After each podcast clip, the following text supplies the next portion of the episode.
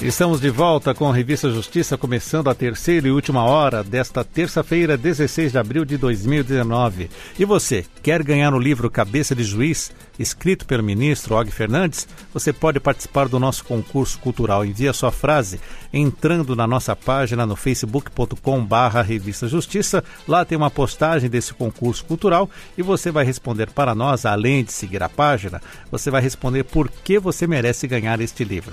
Estaremos já na próxima semana contemplando as melhores frases. E você pode participar então. facebook.com barra Revista Justiça. Agora 10 horas e 7 minutos. Cabeça de Juiz, com o ministro Og Fernandes. Terça-feira, dia do quadro Cabeça de Juiz na Rádio Justiça, eu conto com a participação do ministro do Superior Tribunal de Justiça e também do Tribunal Superior Eleitoral, Og Fernandes. Ministro, seja bem-vindo, bom dia. Bom dia, Sérgio, bom dia aos ouvintes. Um prazer retomar essa conversa. Ministro, hoje o senhor vai falar para nós sobre a história do voto no Brasil. Que viagem no tempo vai ser essa?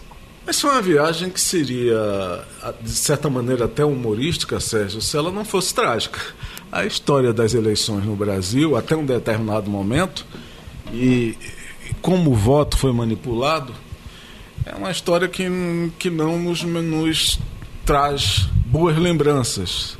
Trazem até lembranças engraçadas. Como, por exemplo, você sabe o que é eleição a bico de pena, Sérgio? Não, não sei. vou falar um pouquinho sobre isso, vou falar um pouquinho sobre como acontecia o episódio eleitoral desde o Império enfim, traçar informações que não estão no cotidiano das pessoas, mas para que elas conheçam um pouco mais, a, essas pessoas conheçam, os ouvintes conheçam um pouco mais da realidade brasileira. E começamos em que ano então, ministro? Nós vamos começar no Império, 1824, Sérgio. E, e há situações que demonstram a, a forma ingênua e também, de certa forma, já começamos fraudulentamente nas eleições que existiam no Império.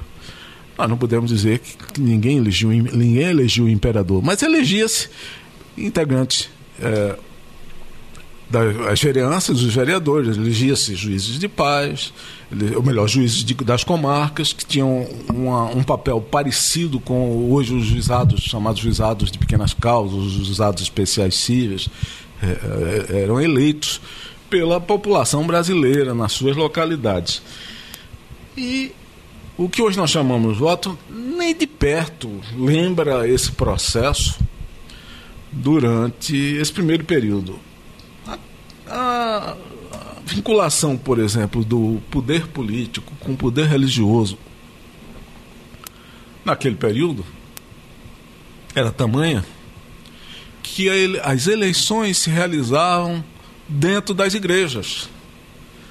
No dia da eleição, a principal igreja, a matriz daquela cidade, daquela comarca, daquele município, era escolhida, realizava-se uma missa, e depois da missa, as pessoas iam votar naquele mesmo local. Bom, e, e, e esse voto, como que era dado? Geralmente era um voto direto, era um voto identificável.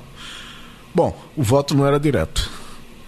A eleição das, daquelas pessoas possíveis de serem eleitas para os cargos aqui de, já mencionados era feito de forma direta. O, a, os cidadãos escolhiam um grupo de pessoas que, por sua vez, escolhia o, os, os efetivos eleitos. Então, era feito de uma forma indireta. A própria inscrição para o eleitor votar, ou mesmo daqueles que se postulavam ser eleitos, se fazia no dia da eleição no mesmo local. Então não havia folha de votação, não havia inscrição prévia, não havia nenhuma organização na, no Brasil desse tempo, Brasil Império, para o voto. Partir do fim do Império, 1888, começou-se a organizar um, uma qualificação, não ainda a cédula eleitoral, mas uma qualificação prévia dos candidatos organizada por um juiz. Essa escolha já não era pelo voto, a escolha dos eleitos, daqueles candidatos que seriam eleitos, já não era por voto indireto. Isso é, a própria sociedade escolhia seus candidatos. A cédula, que no Império, é, na época do Império, era identificada com a assinatura do eleitor, na República, passou, a partir de, da República, final do Império, antes, mesmo antes da República, passou a ser sigiloso, havia uma, uma cédula a ser inserida dentro de um envelope. O interessante era que o eleitor trazia a cédula e o envelope de casa, isso não era patrocinado pela justiça, então ele trazia isso de casa. Imagine o quanto se poderia fraudar, ou, enfim, trabalhar de forma inadequada essa campanha política.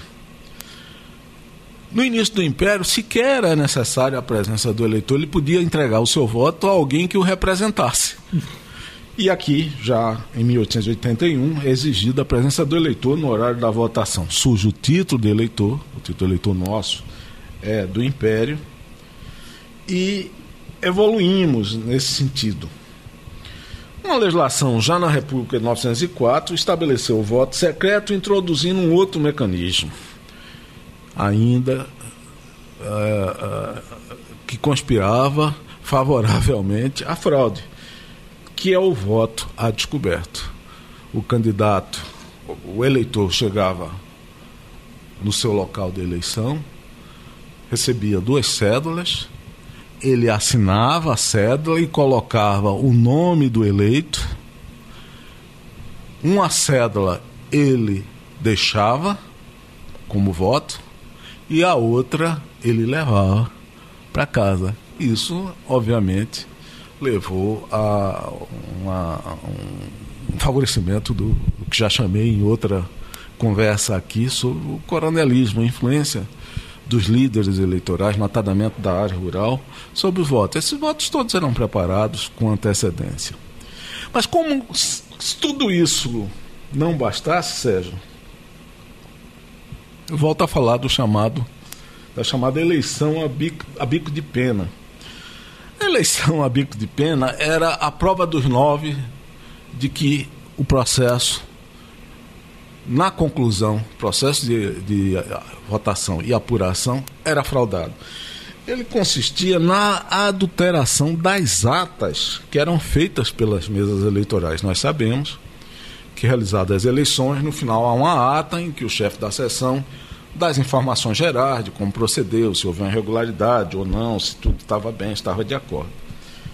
Essa ata era escrita a caneta de bico de pena. E ela era adulterada, isso é. Não era verdade. As informações constantes dessa, dessa ata não correspondiam à, à realidade da apuração. Então era foi um processo fraudulento que demorou muito. A Câmara de Deputados, por sua vez, tinha uma comissão responsável por organizar listas dos, dos deputados presumivelmente legítimos para a legislação, para a legislatura seguinte, uma chamada comissão de verificação de poderes. Naquele, naquele instante, essa, esse organismo tinha esse pomposo título de comissão verificadora de poderes. E era mais um instrumento de controle que se exercia no, na Câmara para prejudicar os parlamentares eleitos pela oposição que não tinham seus diplomas reconhecidos pela Câmara. Então, esse era um mecanismo no meio político, com outro nome que entrou para a história, chamado degola. A Câmara fazia a degola dos candidatos de oposição. Então, era muito difícil naquela época fazer oposição uh, durante a chamada Primeira República Brasileira. E ministro Og Fernandes, com esse histórico todo, como era esta questão que envolvia o comparecimento desses eleitores nas eleições? Bom, pensemos, Sérgio, no seguinte: nós tínhamos uma eleição em que não votava analfabeto e não votava as mulheres. Num processo extremamente desorganizado que dava os, primeiros passos no sentido de prestigiar a cidadania, uh, já a partir de, efetivamente a partir de 1930. E nós tínhamos uma população que não era ainda uh, habituada ao comparecimento para votar. Para que você tenha uma ideia, nas eleições de 1912 para a Câmara de Deputados, houve um comparecimento às urnas de apenas 2,6% da população. E nas eleições presidenciais, somente em 1930, mais de 5% da população brasileira foi às urnas. Era proibido o voto, repito, das mulheres, era proibido o voto dos analfabetos. Há que se considerar também que naquela altura nós tínhamos uma população adulta analfabeta muito significativa. Então, no 1900, na virada do século, 65% da população brasileira era de analfabeto. Em 1930, ainda tínhamos 60% da população brasileira constituída de analfabetos e esse cenário só veio a, a, se modificar efetivamente na segunda metade do século passado, quando houve a migração da população rural para as cidades no processo de urbanização do país, que é o que nós verificamos disso. Nisso. Acresce o fato de que o alistamento para o voto, e o voto não era obrigatório. Então, todo o cenário aí era a indicar que a eleição era uma ação entre amigos. Você está ouvindo na Rádio Justiça o quadro Cabeça do Juiz com a participação do ministro Og Fernandes. Ministro, nessa época, já no passado, dentro deste contexto histórico, a representatividade do voto do brasileiro é diferente do que a que temos hoje? Era, além de todos esses problemas que já falei, ligados a fraudes naquela instância, há um modelo que foi adotado na Constituinte, para a Constituinte de 1934, com a, a escolha daqueles que integrariam a Constituinte, que veio do modelo fascista, que é o da representação das corporações na seara política. Então, na Constituinte de 34, por exemplo, nós tínhamos 214 representantes eleitos pelo voto popular seu voto, o meu voto, o voto do ouvinte. 40 nomes, além destes 214 representantes, eram eleitos por associações profissionais. Foram 17 empregadores, 3 profissionais liberais, 18 empregados e 2 funcionários públicos. E o sistema da escolha era indireto desses representantes de classe. No primeiro momento, os, os associados dos sindicatos escolhiam, numa votação no escrutínio secreto e por maioria absoluta, os delegados. Os delegados, por sua vez, assim investidos, reuniam-se no Rio de Janeiro, porque era a capital da República, para aí sim recolher os representantes, escolher os representantes que participariam da Constituinte. E a Constituição, como disse, não só o processo para a Constituinte, como a Constituição 34, confirmou as duas formas de eleição para a Câmara de Deputados. E no período de 35 a 37, dos 300 deputados eleitos, 250 foram pelo voto dos cidadãos, pelos ele... dos cidadãos, pelos eleitores, e 50 por associações profissionais. Esse modelo acabou após a Segunda Guerra Mundial.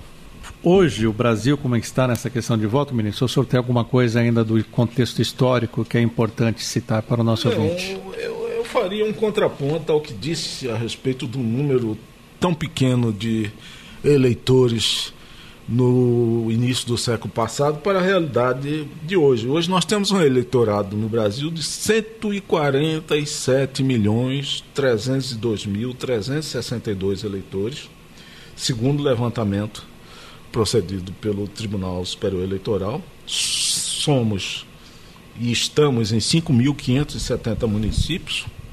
O país tem 2.778 zonas eleitorais.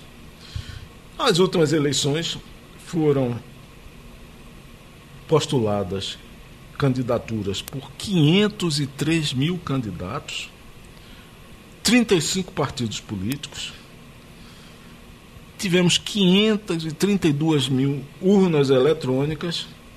E o mais interessante é que a implantação no sistema de biometria, isso é, nós fomos desde o voto na igreja, com o cidadão podendo trazer a sua cédula de casa, podendo votar é, através de terceiros, como se fosse uma procuração, nós temos hoje 87 milhões 358 mil e oito eleitores com processo de biometria já realizado.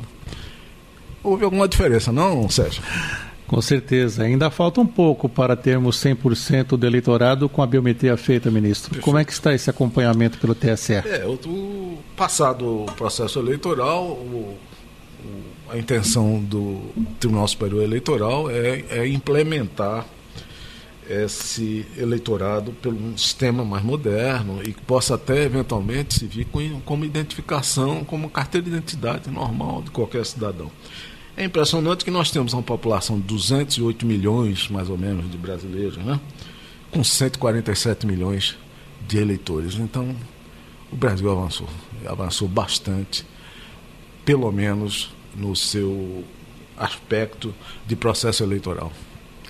Esse é o ministro Og Fernandes, todas as terças-feiras conosco aqui na Rádio Justiça, nesse mesmo horário, participando do quadro Cabeça de Juiz. Ministro Og Fernandes, que é ministro do Superior Tribunal de Justiça e também do Tribunal Superior Eleitoral. Ministro, mais uma vez, muito obrigado por estar conosco aqui na Rádio Justiça e até a próxima semana. Obrigado, Sérgio. Até a próxima. Agora em Brasília, 10 horas e 23 minutos. Mais uma vez eu convido você a participar do concurso cultural para concorrer a um livro Cabeça de Juiz. Entre na nossa página, curta a nossa página no facebook.com barra Revista Justiça, você vai procurar o post sobre essa promoção e deixar a sua frase. Por que você merece ganhar o livro Cabeça de Juiz? As melhores frases vão ser contempladas com um exemplar e nós vamos divulgando aqui na Rádio Justiça os nomes escolhidos, as frases escolhidas. São cinco exemplares do livro Cabeça de Juiz.